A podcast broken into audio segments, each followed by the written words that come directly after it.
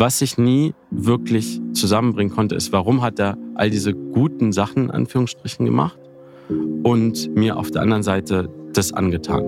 Und als ich gelesen habe, dass aber eigentlich Teil der Päderastie oder der Knabenliebe eigentlich der pädagogische Eros ist, das bedeutet, ein Genuss darin eigentlich empfunden wird, diese Mentorenposition einzunehmen und einen Jugendlichen großzuziehen, in die Philosophie einzuführen, in, in die Lebensweisheit einzuführen, zu einem quasi Bürger zu machen und einen gebildeten Jungen, dann habe ich verstanden, dass das ja alles zusammengehört. Das war gar nicht voneinander getrennt.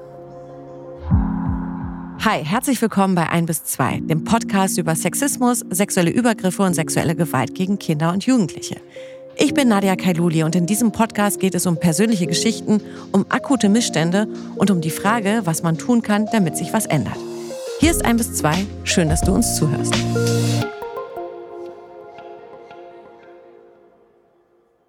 Heute ist Daniel Arkadi Gerzenberg bei uns zu Gast. Einige von euch werden ihn sicherlich kennen, denn er ist ein weltberühmter Pianist. Er gibt weltweit Konzerte, unter anderem zum Beispiel in Lugano, in Taipei, auch hier in Berlin, an der Deutschen Oper war er schon oder im Pierre Boulez Saal. Daniel hat schon einen Haufen Preise eingesammelt und zusätzlich unterrichtet er auch Lyrik an der Hans-Eisler Hochschule. Ende letzten Jahres hat uns Daniel dann eine E-Mail geschrieben und gesagt, hey, ich würde super gerne mal zu euch in die Sendung kommen und darüber sprechen, was mir passiert ist. Denn Daniel wurde in seiner Kindheit missbraucht. Seine ganze Geschichte jetzt hier bei 1 bis 2. Triggerwarnung. In dieser Folge gibt es explizite Schilderungen sexueller Gewalt. Wenn es dir damit nicht gut geht, dann hör diese Folge besser nicht. Dann sage ich herzlich willkommen, Daniel Gerzenberg. Hallo. Schön, dass du da bist. Daniel, wir haben heute mit dir ja wirklich eine Berühmtheit hier sitzen, würde ich wirklich so sagen. Ja, ich weiß nicht, wie man immer selber auf sich blickt, aber du bist ein weltbekannter Pianist. Und wenn man uns jetzt zuhört, würde man sich jetzt denken, so Moment mal, das ist doch kein Kulturpodcast, so. Ja. Mhm. Warum du unter anderem heute hier bist, besprechen wir gleich. Aber erstmal die Frage, siehst du dich als weltberühmten Pianisten und wie ist man da hingekommen? Also als weltberühmt sehe ich mich nicht. Es stimmt, dass ich in vielen verschiedenen Ländern der Welt schon Konzerte gespielt habe. Mhm. Aber in der klassischen Welt sind wir auch sehr, sehr kritisch irgendwie auf sich selber und deswegen sehe ich mich nicht unbedingt als weltberühmt. Aber ich spiele schon seitdem ich fünf Jahre alt bin Klavier mhm. und trete seit meinem 17. Lebensjahr professionell auf Konzertbühnen auf. Mhm. Magst du uns erzählen, wie du dahin gekommen bist? Also wenn man mit fünf Jahren anfängt, da haben die Eltern ja sicherlich eine Rolle. Ja, ich bin in eine Musikerfamilie geboren. Meine Eltern kommen aus der ehemaligen Sowjetunion und sind 1990 nach Deutschland gekommen und meine beiden Eltern sind professionelle Musiker und Musikerinnen. Mhm. Und ich habe das quasi von klein auf mit in die Wiege gelegt bekommen und habe das seit eben meinem fünften Lebensjahr schon professionell Klavier und Unterricht dann schon gehabt. Mhm. Und dann war das sozusagen der Wunsch deiner Eltern zu sagen, also unser Sohn soll natürlich auch auf jeden Fall klassische Musik spielen, aber das auf dem Level, dass es professionell ist? Oder hast du selber gemerkt mit sechs, sieben, hey, Moment, ich möchte weitermachen? Nee, das war schon von vornherein immer professionell auch angelegt. Mhm. Also Vielleicht kann ich dazu sagen, dass meine, also insbesondere meine Mutter in einem speziellen Ausbildungssystem noch in Moskau gewesen ist, in einer, das heißt Genesin-Institut ist eine Elite-Musikschule, mhm. von dort, wo sie auch seit ihrem sechsten Lebensjahr quasi war. Und ich glaube, das war immer der Anspruch, so Musik zu machen und mit einer Idee dessen halt Konzerte zu spielen und aufzutreten. Ich bin halt dann auch schon, glaube ich, mit fünf oder sechs in ersten Wettbewerben aufgetreten und mhm. auch zum Beispiel in Hamburg in der Leishalle dann, damals hieß es noch Musikhalle, gespielt. Sehr schöner Ort, by the way. Mhm. Ja. Aber wenn du jetzt heute als erwachsener Mann darauf guckst, dass das ja heute dein Beruf ist, ja, du bist professioneller Musiker und du aber weißt heute auch mit dem Wissen, wie die Erziehung damals gelaufen ist, das war auch das Ziel meiner Eltern. Bist du denen dankbar oder mit welchem Gefühl blickst du da drauf? Ich würde sagen, mit einem ambivalenten Gefühl. Mhm. Also ich habe einerseits ganz tolle Erfahrungen gemacht, als Musiker einfach aufzutreten, zu reisen. Die ganze Musik, die ich gespielt habe und kennengelernt habe und überhaupt ein musikalisches Denken und Empfinden zu lernen. Auf der anderen Seite gehen mit der klassischen Musikwelt ganz viele auch negative Dinge einher, die vielleicht nach außen hin nicht so sichtbar sind. Also beispielsweise muss man halt sehr diszipliniert üben. Das kennt man so vielleicht als Klischee, Mhm. Aber diszipliniert üben, besonders als Kind, bedeutet halt irgendwie auch andere Dinge in der Kindheit zurückzustellen, um überhaupt spielen zu können. Und das bedeutet auch irgendwo über Grenzen zu gehen, um dieses Üben zu ermöglichen. Mhm. Nämlich als Kind will man vielleicht nicht immer jeden Tag spielen. Jedenfalls mhm. war das nicht bei mir so. Es gibt mhm. andere Kinder, die das sehr, sehr gerne auch machen. Bei mir war das nicht so sehr. Deswegen gab es da in dem Sinne auch eine bestimmte Pflicht zu erfüllen. Mhm. Verstehe. Ich versuche später im Laufe unseres Gesprächs da irgendwie so eine Kausalität herzubringen, mhm. inwieweit deine Erziehung und die Musik mit einherspielen zu deiner Geschichte, die wir besprechen wollen, und zwar deiner Missbrauchsgeschichte. Ähm, du hast uns eine Mail geschrieben, mhm. eine sehr besondere E-Mail, wie ich finde, in der du gesagt hast, hey, ich bin ein Betroffener, ich höre euren Podcast und ich würde gerne über meine Geschichte mit euch sprechen. Erstmal vielen Dank dafür mhm. und schön, dass du heute hier bist. Ich will dir aber den Raum geben, deine Geschichte erstmal selber zu erzählen. Was ist dir als Kind passiert? Also ich bin eben in diese Musikerfamilie geboren. Wir sind, ich möchte dazu auch sagen, dass wir so postsowjetisch, auch Kontingentflüchtlinge, also jüdisch, russisch-jüdisch. Mhm. Und mit diesen Dingen gibt es quasi irgendwie schon bestimmte Identitätsfragen, die sehr unklar für mich waren, schon als Kind. Und mit diesen Unsicherheiten bin ich auch groß geworden. Und dazu kam der Druck, irgendwie Klavier üben zu müssen und diese Musikwelt zu bespielen. Und da hinein ist, als ich 12, 13 Jahre alt war, als ich angefangen habe, gegen die Erziehungsmaßnahmen meiner Eltern zu rebellieren, ein Kinderarzt aufgetreten, der quasi mein Kinderarzt zu dem Zeitpunkt schon war und der angeboten hat, als meine Eltern eigentlich danach gefragt hatten, dass ich zum Jugendpsychologen gehen sollte, der halt anstattdessen gesagt, ja, kommt doch zu mir in meine Sprechstunde, wir klären das. Und eine Woche später saß er schon bei mir in meinem Kinderzimmer und hat mir quasi gesagt, so was ich dir erzähle, bleibt unter uns. Mhm. Äh, du kannst mir alles erzählen, weil wir halt eben viel auch zu Hause gestritten haben. Ich habe viel mich sozusagen aufgelehnt. Wir haben Klassisch ja. Pubertät halt, ne? Genau. 12, 13, das war jetzt aber mit dir wahrscheinlich nichts kaputt. Du warst halt einfach ganz normaler auf dem Weg zum Erwachsenen, zum jungen Mann und dann hat man halt so seine Genau, ich hatte meine Pubertät. Ich habe ja. auch über die Stränge geschlagen. Also ich wurde dann auch mal von der Polizei nach Hause gefahren, weil ich was gestohlen hatte. Ähm, gehört bei hatte, vielen auch dazu. Gehört auch dazu. ja. Ich hatte auch eine Alkoholvergiftung, so mit, auch mit 13. Das spielte mhm. alles dazu. Das waren alles so, ich würde sagen, ich bin einfach über die Stränge geschlagen. Ich habe meine eigenen Grenzen nicht gekannt und die habe ich quasi dann so auf der Straße mit meinen Freunden ausgetestet. Mhm. Und es war vielleicht auch ein Suchen nach Aufmerksamkeit und das, was ich bin und ich muss mich nicht definieren über Klavier. Und da hinein ist eben dieser Kinderarzt gekommen, der mir angefangen hat, eben zu sagen, ja, du kannst mir erzählen, was du willst. Wir haben hier ein Vertrauen. Also er hat das nicht so offen gesagt, wir haben ein Vertrauensverhältnis, aber ein Vertrauensverhältnis aufgebaut. Mhm, mh. Und nach und nach eben die, die Beziehung so verlagert, dass es immer weniger eigentlich ein Arzt-Patienten-Verhältnis war, sondern eigentlich eine Freundschaft. Der hatte aber, wir hatten einen Altersunterschied von über 30 Jahren, ich weiß es jetzt nicht mhm, genau. Mhm. Und ja, und hat dann nach und nach mich dann eingeladen, dann halt häufiger nach Hamburg zu kommen. Wir, waren, wir haben außerhalb von Hamburg gelebt. Und dann ins Konzert zu gehen, mal in eine Bar. Dann waren wir häufiger beim Zuhause, haben uns Musik angehört, dann haben wir Gedichte vorgelesen. Also eine richtige Beziehung aufgebaut. Genau. Also ist in die Familie so reingekommen. Total. Also mhm. in, hat sich etabliert als eine Art Mentor. Ne? Als Arzt. Als Arzt. Mhm. Ähm, mhm. genau. Er war quasi dann, er hat mich dann auch zum Beispiel beispielsweise, wenn ich in, mich in der Schule ein Referat oder so hatte, hat er mir dann irgendwie mal irgendwie geholfen, mal ein Buch gegeben. Und ich habe mein Schulpraktikum in seiner Kinderarztpraxis gemacht, als ich 15 Jahre alt war. Und all diese Dinge haben dazu geführt, dass wir quasi diese Beziehung viel, viel enger geworden ist. Und er war auch in der Familie sehr präsent. Also mhm. dann auch eine nahe Beziehung zu meiner Mutter aufgebaut, auch zu meiner Großmutter, die zu dem Zeitpunkt dann krank war, auch an Krebs. Und nach außen hin schien es uns, dass er uns viel geholfen hat. So hat es sich auch angefühlt. Mhm. Und dagegen ist ja prinzipiell erstmal nichts Verwerfliches, aber dann, als ich 17 Jahre alt war, ist es halt dazu gekommen, dass ich bei ihm über Nacht geblieben bin mhm. und er mich dann ja Also wir uns gegenseitig masturbiert haben. Mhm. So mhm. zweimal ist das passiert, also im Abstand von einer Woche. Mhm. Und das war dann, als ich ihn dann später damit konfrontiert habe, erst sechs Jahre später konnte ich darüber überhaupt reden. Mhm. Er hat gesagt, ja, das wolltest du doch quasi selber und du hast ja, soll jetzt nicht eine Mücke zum Elefanten machen und so weiter. Mhm.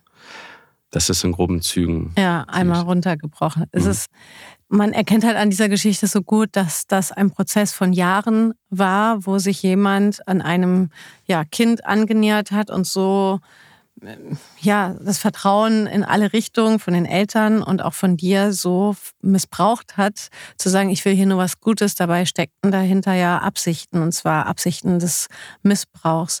Hast du vorher gespürt, eigentlich ist das nicht cool, was hier passiert?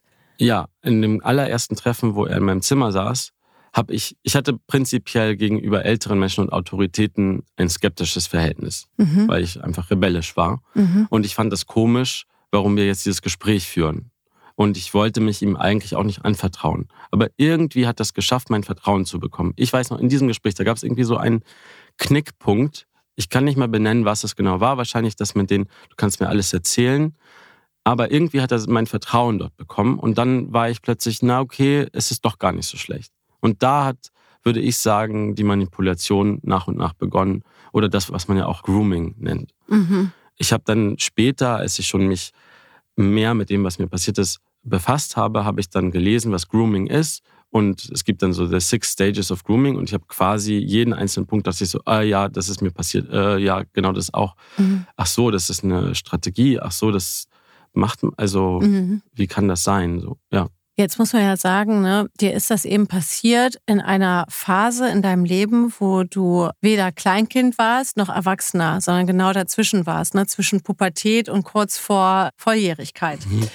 Konntest du in der Zeit mit irgendjemandem darüber reden, wie dein Verhältnis zu deinem Kinderarzt war? Oder ist irgendjemandem aufgefallen in deinem Umfeld, ey, das ist ein Teenie, ja? Was hängt der denn so viel mit seinem Kinderarzt ab? Nee, das hat niemand irgendwie so wirklich bemerkt. Also, es gab einerseits meinen besten Freund damals in der Schule, der war mit seiner Mutter mal bei dem Kinderarzt und die haben sich ganz komisch gefühlt in der Stunde und sind dann da nicht mehr hingegangen. Und mir hatte der Freund auch dann erzählt, dass das passiert war. Und ich konnte das gar nicht, ich fand das seltsam, weil ich dachte so, hä, der ist doch total nett. Also mhm. warum, warum wären die da jetzt weggegangen?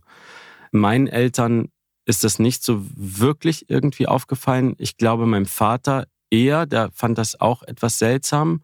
Er hat das dann aber auf sich bezogen und dachte, er wäre irgendwie eifersüchtig gewesen mhm. und dachte, das ist jetzt komisch, dass da dieser andere Mann da ist, der sich irgendwie quasi so um mich mehr kümmert.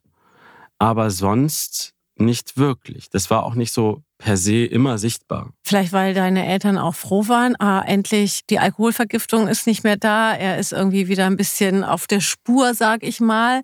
So, also war das auch so ein Ding, warum sollen wir jetzt den Kinderarzt hinterfragen, weil er ja eigentlich vermeintlich was Gutes tut mit Zu 100 Prozent. Das war mhm. sozusagen, und da war auch quasi diese Perspektive, würde ich jetzt mal sagen, diese postmigrantische Perspektive meiner Eltern, so, ah ja, da ist jetzt ein Arzt, der der ist auch irgendwie so bürgerlich und der hilft uns jetzt. Das ist ja toll, der ist auch so sehr, sehr an Kultur interessiert. Der nimmt sich jetzt unseres Sohnes an und der wird jetzt wieder auf die richtigen Bahnen geleitet. Ja, ich finde das, was du gerade sagst, das ist ein spannender Aspekt, dieses Postmigrantisch, ne? Mhm. dass man eben, würdest du sagen, dass da so eine Dankbarkeit dahinter steckt? Wir sind jetzt hier eingewandert, ja, also ein äh, etablierter Arzt kümmert sich um uns, dahinter fragen wir nicht, da sind wir erstmal dankbar. Ja, auf jeden Fall. In die Richtung. Das war genau das. Das war sozusagen quasi ah, wie toll, dass sich jemand unserer annimmt. Mhm. Weil man sich sonst beweisen muss und eher so, ich will nicht sagen Außenseiter ist, aber man ist halt zugewandert und kommt halt irgendwie von woanders her und muss so seine neue Identität in Deutschland finden, oder? Ja, ich glaube, für meine Eltern war das gar nicht so vordergründig, das, mhm. weil meine Mutter war sehr viel unterwegs, weil sie selber Konzertpianistin ist. Und wir haben da quasi ein bisschen satellitenhaft gelebt, wo wir waren. Der Ort war prinzipiell eher einfach ein nicht so weit vom Flughafen entfernt. So mhm. quasi. Das war, und ein Haus, damit wir da üben können. So damit man keine Nachbarn stört. Weil, okay, ja. Mhm, interessant. Das heißt, es war irgendwie, wir waren eh nicht so sozial integriert auf eine Art und Weise. Ich habe das eher durch die Schule dann erfahren. Da hatte ich dann viele Freunde und Freundinnen, die mir eine andere Realität gespiegelt haben. Aber mhm.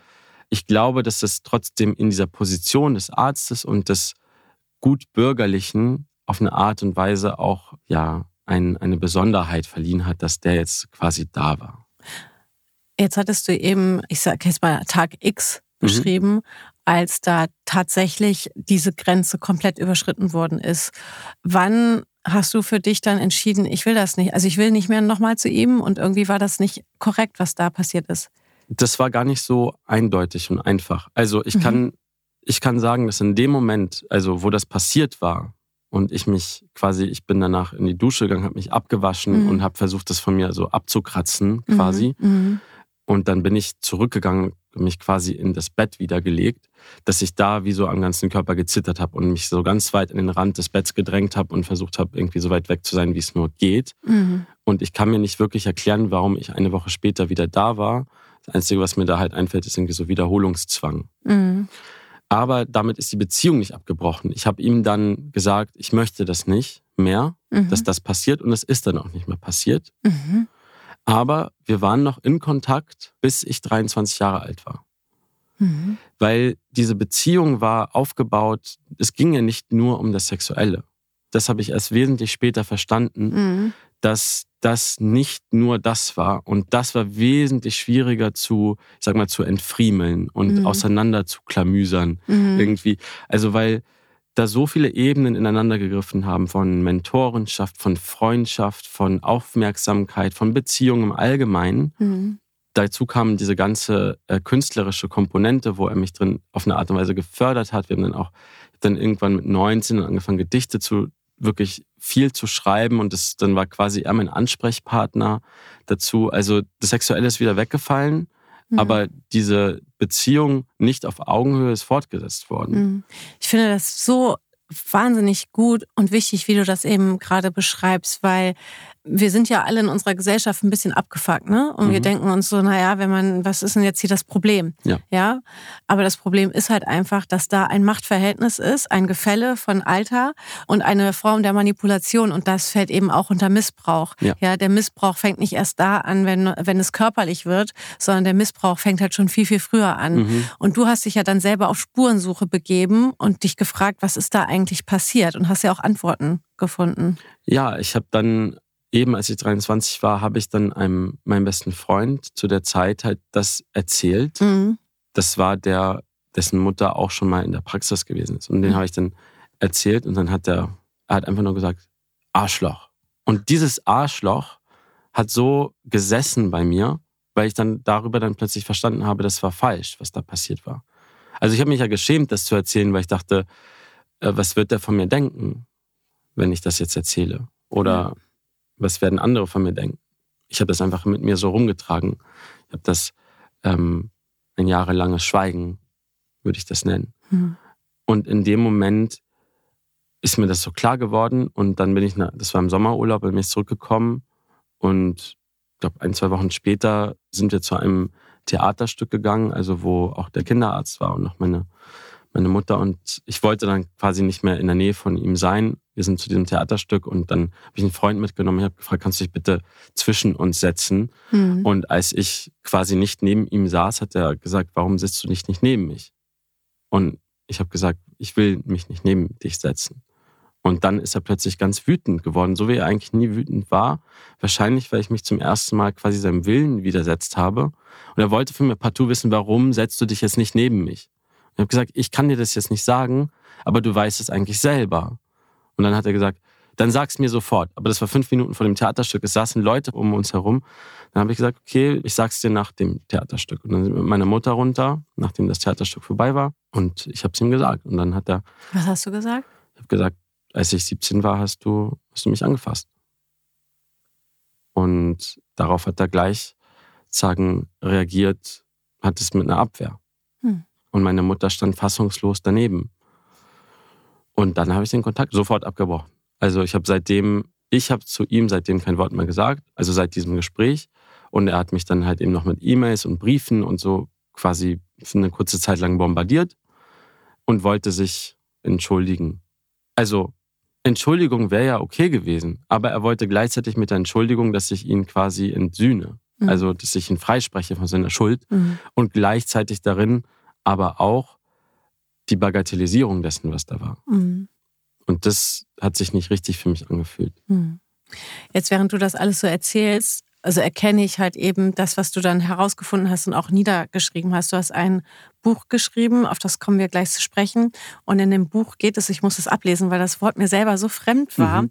um Päderastie. Ja. Also Knabenliebe. Mhm. In dem Zusammenhang mit dir ist mir das Wort auch das erste Mal begegnet. Ja. Und jetzt, wenn du das so schilderst, macht das alles so, also weiß ich, warum du eben diese mhm. Recherche gegangen bist und dann auch wahrscheinlich gedacht hast, okay, das ist hier nicht einfach eine Freundschaft gewesen. Das war auch nicht der klassische, ich sag's mal, wenn man es überhaupt so sagen Missbrauch, ja. sondern dahinter steckt eben diese Knabenliebe. Vielleicht kannst du das kurz erläutern. Ja, total. Also nachdem ich ihn quasi damit konfrontiert habe, habe ich angefangen, psychologische Bücher zu lesen. Das, ich weiß noch, das erste war von Alice Miller, das Drama des begabten Kindes.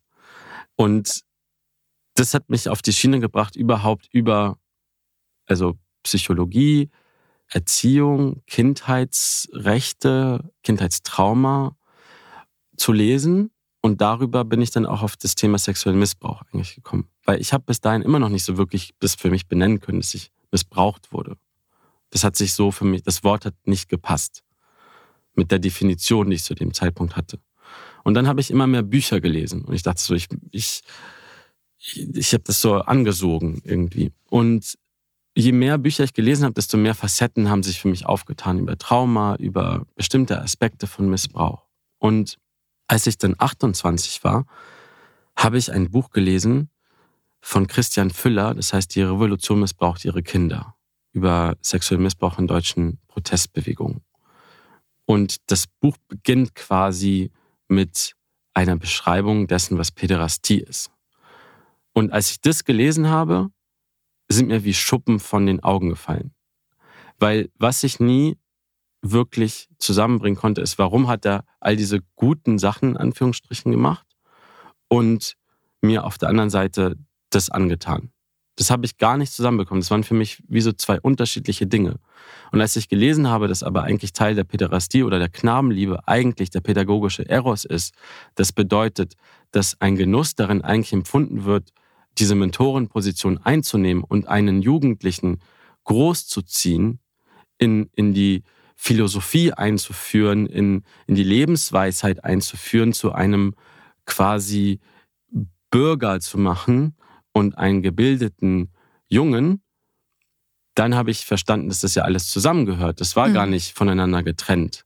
Deswegen war es auch eigentlich weiterhin missbräuchlich, als ich dann noch weiterhin mit ihm in Kontakt war und auch schon ab 13 dieses Beziehungsgebilde aufgebaut. Und mhm. vielleicht, um nochmal sagen, ein bisschen klarer zu benennen, was Päderastie genau ist, das war das Konzept der Knabenliebe in der, im antiken Griechenland, wo es darum ging, eben junge, also Jugendliche von 12, 13 Jahren großzuziehen in die Polis. Also die Demokratie damals war ja auch nicht eine Herrschaftsweise von allen Menschen, sondern von reichen Männern mhm. oder adeligen Männern. Mhm. Und die haben es sich irgendwie zur Aufgabe gemacht, über alles quasi herrschen zu können und das zu bekommen, was sie wollen. Und dazu gehörte der Sex mit Jungen. Und das wurde dann aber total verklärt, auf eine Art und Weise getarnt äh, mit einem philosophischen Überbau, der mit der Philosophie von Platon und Sokrates und so weiter, das war alles Teil davon. Und das wissen wir irgendwie nicht. Und das hat äh, Christian Füller in seinem Buch ganz toll beschrieben.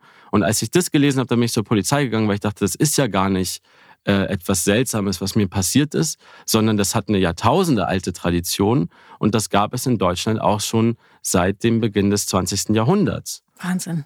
Ja, also ja. eine Art von Renaissance dieser Idee. Ich weiß, wahrscheinlich gab es das davor auch schon, aber in dem Buch jedenfalls ist es so beschrieben, dass es das quasi, dass Päderasten im Prinzip diese Idee der Legalisierung oder der Ausübung dieser in Anführungsstrichen Knabenliebe oder Päderastie, also des sexuellen Missbrauchs von Jungen, mhm. integrieren wollten in das Gesellschaftssystem. Und es hat sich ganz stark über die Wandervögel verbreitet. Da wurden ganz viele Jungen missbraucht und es hat sich über halt die Protestbewegung und in die 68er bis hin zu der versuchten Gesetzesentnahme des sexuellen Missbrauchs in der Grünen Partei. Mhm. Also das das hat eine. Das hat alles einen, Ursprung, eine Geschichte und das ist halt Genau. einfach bis heute ein Tabu irgendwie, finde ich. Total. Ein Ja. totales Tabu, wo es ganz groß geworden ist, war der Fall mit der Odenwaldschule, wo die Reformpädagogik Mhm. sozusagen. Aber das ist der, der philosophische quasi Überbau dessen, Mhm. Wo das so Und- verklärt wird. Ja. Ja. Und dann, als du dann äh, ja diese Erkenntnis darüber hattest, ne, also ich finde ganz wichtig, dass die Leute, die das jetzt hören, ne, die dann, das, dann wird das so eindeutig, das hat da nichts mehr damit zu tun gehabt, dass da ein älterer Mann ist, der sich um einen Jungen kümmert und da so väterschaftsähnliche Gefühle oder sowas sind so, kennt man ja, ne? So, Ja. das sind so elternähnliche Beziehungen, die man halt hat und dann will man so ein Kind unterstützen oder sowas. Davon reden wir hier nicht. Wir reden hier wirklich von äh, einem System, sich Jungen irgendwie anzunähern und äh, das ist halt einfach Missbrauch, weil ein kleines Kind oder ein Jugendlicher das noch gar nicht einstufen kann. Ist da jetzt, er ist verliebt in mich? Nein, der unterstützt mich doch nur und aber es gehört sich halt einfach nicht, dass ein erwachsener Mann sich in ein Kind verliebt, in einen Jungen. Na, das kann ja passieren. Also Mhm. es ist ja es ist ja nun mal so, dass, dass es ja diese Neigung auch gibt. Ja. Aber es ist ein Unterschied, das zur Tat zu machen und das auszuüben. und das auszuüben Und und, auch eine. Beziehung zu Mhm. suchen. Ja. Sagen wir mal so, wäre er zu mir gekommen, hätte gesagt, du Daniel, ich habe mich nicht, als ich 13 Jahre, ich habe mich in nicht verliebt. Äh, ich würde gerne eine Beziehung mit dir führen. mhm. Dann hätte ich gesagt, was willst du denn von mir? Ja. Und jeder andere hätte gesagt, was bist du denn von mir? Ja. Aber deswegen wird das ja so verschleiert. Ja. Weil das, was eigentlich nicht sein darf, darf nicht gezeigt werden. Und deswegen passiert es im Geheimen und es wird ein, ein ganz ausgeklügeltes System, sozusagen eine Persönlichkeit aufgebaut, durch die man nicht, durch die ich sicherlich als Jugendlicher nicht durchschauen konnte und wo für mich das erste Mal so quasi mit diesem, was ich vorhin beschrieben habe, in dem Theaterstück, wo die Maske so quasi runtergefallen Mhm. ist. Da habe ich das zum ersten Mal so gesehen. Ja, weil er da, da gespürt hat, der macht gerade Schluss mit mir. Quasi, ja. So, ja, du Ja. willst nicht neben ihm sitzen und Ja. das später klären und dann war die Panik, der macht Schluss. Ja, und worüber ich das auch noch ganz stark mitbekommen habe, es gibt einen Film über Michael Jackson, der ist Leaving Neverland. Mhm. Und da beschreiben zwei Männer, die als sie jung waren, äh, Kinder, als Mhm. sie fünf, sechs Jahre alt waren, von Michael Jackson über so Tanzwettbewerbe angeworben wurden und dann im, im Verlauf ihrer Kindheit missbraucht wurden. Die beschreiben in diesem Film viele Dinge, wie zum Beispiel, dass der Briefe geschrieben hat, dass sie nachts telefoniert haben. All das habe ich auch erlebt. Also da, da habe ich auch durch diesen Film zum Beispiel selber erkannt, ach so, also warum sollte jetzt Michael Jackson bei dieser mittelständischen Familie irgendwie zu Hause auf dem Sofa sitzen? Das haben sich die Eltern auch gefragt, sind dann aber trotzdem zu ihm auf die Ranch dann später gefahren. Aber da, genau das dachte ich auch. Warum war der jetzt eigentlich bei mir zu Hause immer? Warum Hm. war der in meinem Kinderzimmer? Das war ja eigentlich seltsam. Das war ja nicht normal. Mhm. Ja. ja. Ich finde das äh, wahnsinnig gut, wie du das schilderst und so wichtig eben zu erkennen, auch wenn es da noch nicht zur sexuellen Handlung gekommen ist, ist das ein Missbrauch, der da stattgefunden Ja. hat. Das ist so wahnsinnig wichtig und deswegen finde ich es so toll, dass du hier bist. Jetzt würde ich gerne einen großen Sprung machen, Mhm. weil deine, ich weiß nicht, kann man sagen, Aufarbeitung deiner Geschichte, Ja. kann man das so sagen, Auf jeden Fall. ging ja weiter. Und jetzt habe ich hier ein Buch von dir in der Hand. Mhm. Und dieses Buch, ich weiß gar nicht, für mich ist das mehr als ein Buch. Das ist irgendwie, äh, das Format ist ein Buch, aber der Mhm. Inhalt, das ist äh, Lyrik, ja. Mhm.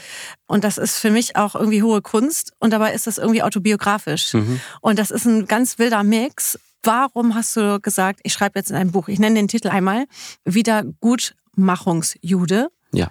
Warum du das Buch so genannt hast, dazu kommen wir gleich. Aber wie Mhm. kam es überhaupt dazu, dass du in dieser Form, ich lese gleich auch was dazu vor oder Ja. vielleicht du, das dann aufgearbeitet hast? Ich habe mich immer schon auch als Lyriker oder als Schriftsteller wahrgenommen. Ich habe seitdem ich 15 war angefangen, Gedichte zu schreiben. Und für mich war das Schreiben immer meine eigene Ausdrucksform. Also ich habe ja schon erzählt, dass ich als Pianist ein bisschen mich dahin gedrängt gefühlt habe. Mhm. Und deswegen hat sich das auch manchmal wie ein Fremdkörper angefühlt.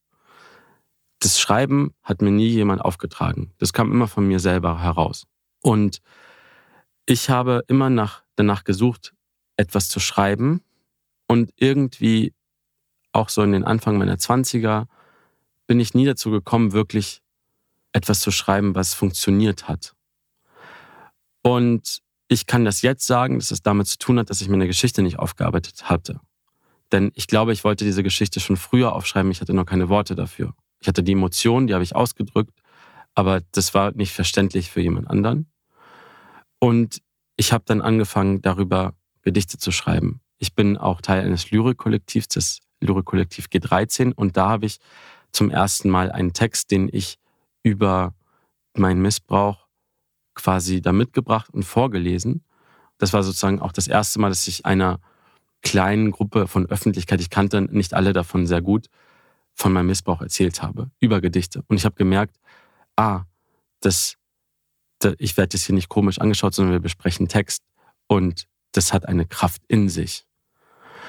Und mir ist irgendwann klar geworden, dass auch in der ganzen Auseinandersetzung mit dem Thema sexualisierte Gewalt, ich habe eben viel so Dokumentation geschaut und Bücher gelesen, das ganz häufig eher aus einer Perspektive, also sei es wissenschaftlich oder psychologisch, in Talkshows war es früher nicht so wirklich möglich, äh, darüber zu sprechen und die Fragen waren ganz komisch und ich dachte, ich will das erfahrbar machen, was da ist. Und womit kann ich es erfahrbar machen? Mit der Sprache und mit der Lyrik, weil die Lyrik hat die Ich-Perspektive, das, wie wir es in der Schule so schön gelernt haben, das lyrische Ich. Ich habe aber gesagt, das lyrische Ich ist jetzt hier nicht, wie wir in der Schule gelernt haben, etwas anderes vom Autor differenziertes, sondern ich überlappe das und es ist, ich verstelle auch nicht, dass ich das lyrische Ich bin und ich erzähle meine Geschichte, aber in Lyrik verknappt aufs Wesentliche runtergebrochen in den Formen, die es braucht. Hm. Soll ich jetzt was daraus vorlesen oder du? Ich mich, ich finde das so vermessen, wenn ich das jetzt mache. Na, wenn du jetzt einen Text ausgewählt hast, den du gerne vorlesen würdest, dann lest ihn doch vor. Ja, okay. Also pass auf, weil das Ding ist halt, weil man sich ja auch fragt, wie machst du das, ne? Ja. Vor allem jetzt das Thema Miss, also das, das Buch ist ja so sehr allumfassend auch so ein bisschen, aber gerade den Missbrauch, den verknappst du so sehr, mhm. ne? Auf wenige Seiten. Und wir haben jetzt hier eine, eine Sache rausgesucht, und zwar ist das die Seite 67, 68. Mhm. Da schreibst du, du kannst auch bei mir übernachten, sagte er. Ich blieb. Mein Kinderarzt fasste mich an. Ja. Da denke ich so, wow, okay, krass. Er schreibt einfach, was war, was mhm. ist, ja, ohne jetzt irgendwie Ewigkeiten da drum herum zu reden und dann Punkt. Und dann, ich glaube, der eine Satz steht sogar nur auf einer Seite. Genau, also mein Kinderarzt fasste mich an, ist eine eigene Seite. Ja. Und dann kommt eine leere Seite. Und dann kommt aber eine ausführlichere Beschreibung dessen, was passiert ist. Ja, um das in einem Satz auszudrücken, bedarf es sehr, sehr viel Gedanken und sehr viel Zeit. hm. Mein Kinderarzt fasste mich an, ist auch eine Anspielung, steckt auch da drin der Erlkönig. Vater, Vater, es fasste mich an, Erlkönig hat mir ein Leids getan ich wollte irgendwie diese Referenz auch da, da drin haben. Aber es ist auch einfach das. Hm. Mein Kinderarzt fasste mich an. Es ist auch, ich glaube, das Wichtige, was für mich war, dass die Lyrik oder die, die Sprache nicht blumig ist, sondern so präzise wie möglich. Dass es auch keine, in dem Sinne keine Zweideutigkeit gibt. Weil es wird ja viel auch über Interpretation gesprochen und Lyrik kann halt vieles bedeuten. Das wird es auch und in jedem, jeder Leserin und jedem Leser wird es das hervorrufen, was es hervorruft und damit lebt das Werk in jeder Person auf die eigene Art und Weise weiter. Aber mir ging es darum, mit der Sprache so genau, wie es möglich ist, umzugehen. Und dabei ist mir auch aufgefallen, dass uns Sprache fehlt, um das, was da passiert, wirklich zu beschreiben. Weil es auch so unangenehm ist. Es ist manchmal unangenehm, Menschen Worte zu diesem Thema in den Mund zu nehmen oder zu lesen es ist. Oder auch manche Leute können das ja gar nicht hören, was wir gerade besprechen. Ja, das und ich denke auch über das Jahrhundert oder Jahrtausende alte Tabu. Mhm. Wenn man nicht darüber redet, wie soll sich eine Sprache darüber entwickeln? Wir reden ja erst seit kurzem wirklich darüber, mhm. öffentlich. Es ist toll, dass es diesen Podcast gibt. Mhm. Und es ist toll, dass ich dieses Buch machen kann. Das wäre nicht möglich, wenn nicht in Jahrzehnten davor schon dahin gearbeitet wurde, dass das auch mehr und mehr zum Diskurs wird und aus dem Geheimen und dem Unwissen hervortritt. Hm. Und das ist, dafür braucht es eine Sprache und die muss aber auch erst gelernt werden und entwickelt werden. Aber ist es dir schwer gefallen, die Sprache zu finden für dein Buch? Ja, ich habe fünf Jahre daran geschrieben. Hast also, du Tagebuch geschrieben als ja. Jugendlicher? Ja, auch ich habe interessanterweise gerade, ich bin gerade nochmal so umgezogen, habe meine Kisten so aufgeräumt und habe dabei ein altes Tagebuch gefunden. Ich habe gerade einen Tagebucheintrag gelesen, als ich gerade 18 geworden bin, wo ich darüber schreibe, dass es mir ganz seltsam geht und ich nicht weiß, warum. Und das konnte ich damals nicht, ich, ich weiß, ich, mir geht es schlecht und ich weiß nicht warum. Und ich kann das nicht begreifen. Woran kann es liegen?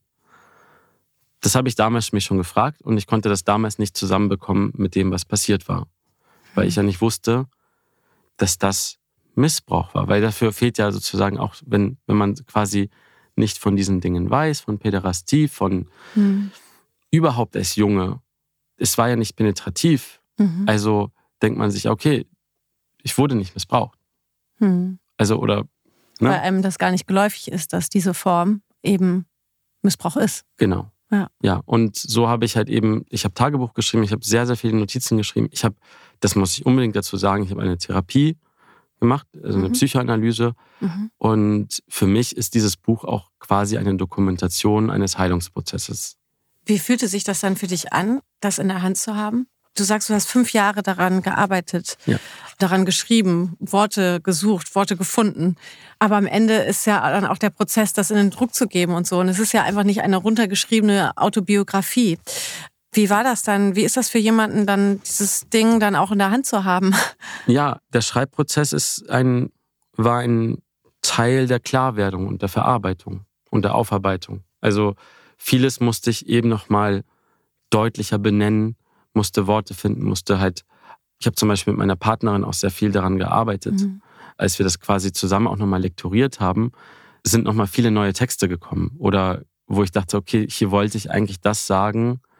Und dann haben wir da nochmal quasi herausgearbeitet, was eigentlich, was ich eigentlich nochmal genauer sagen wollte oder was wichtig ist, was wesentlich ist, zu sagen, mhm. was kann man wieder weglassen. Und dann das Lektorat mit meinem äh, Lektor im Verlag und, und so weiter. Also all diese Prozesse, die ja auch Gedankenprozesse und Austauschprozesse. Ich habe viel in meiner Therapie über das Buch gesprochen und die Verarbeitung. Es war halt eben Teil davon. Mhm. Und wenn ich das dann halt am Ende fertig in der Hand halte und vor mir habe, ist es auch im wahrsten Sinne des Wortes entäußert. Also ich wollte etwas, das, was mir in mir drin war, vor das ich nichts konnte, aus mir herausbringen. Mhm. Und so fühlt es sich auf eine Art und Weise auch an. Mhm. Und ich finde es halt einfach so krass, dass du nicht nur eben ganz persönlich damit aufarbeitest und entäußerst, mhm. sondern dass du so wahnsinnig aufklärst. Das war mir immer ein Anliegen. Ich ja. habe ja, wie gesagt, angefangen, viel darüber zu lesen. Und bei dem Lesen darüber ist mir klar geworden, dass ich total wenig wusste. Mhm. Und ich habe mir auch gedacht, hätte ich diese Dinge gewusst, ich denke, ich hätte anders darauf reagieren können, auch schon als Jugendlicher. Mhm weil mir waren diese Dinge überhaupt nicht geläufig. Es gab keinerlei Aufklärung dazu. Weder, also zu Hause, denke ich, wäre sowieso nicht möglich gewesen. Ich sag mal so sowjetische mhm. äh, Kultur. Aber auch in der Schule nicht. Und deswegen ist es mir auch ein Anliegen, diese Information quasi auch zu teilen, dass, dass auch meine Lyrik auf Basis von Wissen entstanden ist, gemischt mit meiner eigenen Erfahrung, aber dass ich mit meinem Fall auch zu anderen sprechen kann und entweder, dass, dass sie sich darin halt vielleicht beschrieben fühlen mhm. oder verstanden oder einfach nur die Tatsache, dass jemand das erzählt, dann ich kann das auch erzählen. Mir ist das in meiner Aufarbeitung, als ich mich Freunden und Freundinnen mhm. zugeteilt habe, genau das passiert. Ja. Ich erinnere mich gerade, weil du das sagst, an deinen Freund, der sagte Arschloch, ja. als du ihm die Geschichte erzählt hast. Und das war ja so mit der Auslöser auch zu mhm. merken, so, stimmt, er ist eigentlich ein Arsch. Ja. Hat er das Buch gelesen? Der Kinderarzt? Der, der, nee, dein, dein Kumpel, der ja, sagte, mein Kumpel, ja. der ist ein Arschloch, ja. Ja, ja, auf jeden der Fall. Der hat es gelesen, ja. ja. Und deine Familie? Meine Familie auch. Und wie war das dann? Das ist ja dann die nächste Stufe. Oder sagt man einfach, da steht jetzt alles drin, wir müssen beim Abendessen jetzt nicht mehr drüber reden? Naja, also ich habe es meinen Eltern vor der, vor der Drucklegung zu lesen gegeben. Sie haben ein bisschen Zeit gebraucht, um das anzunehmen und das auch zu verstehen. Es hat natürlich viele Gefühle, denke ich, hervorgerufen, auch von Schuld. Hm. Aber ich bin meinen Eltern sehr dankbar dafür, dass sie das angenommen haben und auch mir dann sogar noch so ein paar Korrekturvorschläge gemacht haben, so mit so biografischen Details, die ich gerade aus so Kindheit vielleicht nicht mhm. so richtig erinnert hatte oder auch ihre Geschichte. Ja, aber Freunde haben es und Freundinnen haben es gelesen. Und was mir halt eben noch wichtig zu sagen ist, dass auch beim Schreibprozess oder überhaupt, als ich angefangen, ich würde es mal einfach so benennen, ich habe angefangen darüber zu sprechen. Mhm. Und durch das Anfangen darüber zu sprechen, kam plötzlich, und es waren vor allen Dingen Freundinnen, die erzählt haben, mir ist was ähnliches passiert. Mhm. Also ich wurde auch missbraucht. Mhm. Ein jemand in einer Lehrposition oder aber eben auch Jungs Ja. oder die jetzt Männer sind, aber die das auch erleben. Und das ist halt, da ist mir plötzlich so klar geworden, okay, das ist ja, also ich bin damit nicht alleine und ich spreche ja auch nicht nur für mich. Ja. Das ist mir ganz wichtig. Ich spreche, ich möchte jedenfalls für viele sprechen. Ich möchte für meine Freundinnen und Freunde sprechen, die jetzt gerade nicht zu einem Podcast gehen können. Und auch ohne sie wäre das Buch gar nicht möglich gewesen. So, Hm. ja. Jetzt muss ich wieder einen großen Bogen schlagen, wieder zurück zu der einen Frage, die wir später beantworten wollten. Aber Mhm. ähm, unsere, also nicht, dass man hier auf die Zeit guckt. Ich möchte das eigentlich auch nicht, aber irgendwie muss man ja ein bisschen auf die Zeit gucken. Wiedergutmachungsjude heißt dein Buch. Ja. Warum? Also, ich hatte ja schon erwähnt, dass meine Familie aus der ehemaligen Sowjetunion kommt und als Kontingentflüchtlinge nach Deutschland gekommen sind. Und das bringt einen bestimmten Komplex mit sich. Und zwar haben sowjetische Jüdinnen und Juden nicht wirklich ein, also jedenfalls in meiner Familie und auch in dem Umfeld, das ich kenne, ein sehr unklares Verhältnis zu der eigenen Identität, weil Mhm. das so stark unterdrückt wurde. Also man durfte quasi das nicht ausüben, man konnte nicht religiös sein, man konnte nicht Feiertage wirklich feiern, wenn dann nur im Geheimen, man konnte nicht zur Synagoge gehen. All das hat dazu geführt, dass man eigentlich die Kultur quasi abgelegt hat, Mhm. aber trotzdem stand im Pass unter Nationalität Jude. Mhm. Also das heißt, man war wie so gebrandmarkt und das hatte auch Nachteile im, beispielsweise wenn man sich um eine Arbeit beworben hat oder so Mhm. oder beim Studium. Man wurde davon, indem man jetzt nicht das ausgelebt hat, nicht davon freigesprochen, dass man Ist, wer, wer, wer man ist. Oder genau, genau. glaubt, man wurde was man dafür glaubt, auch ja. äh, Mhm.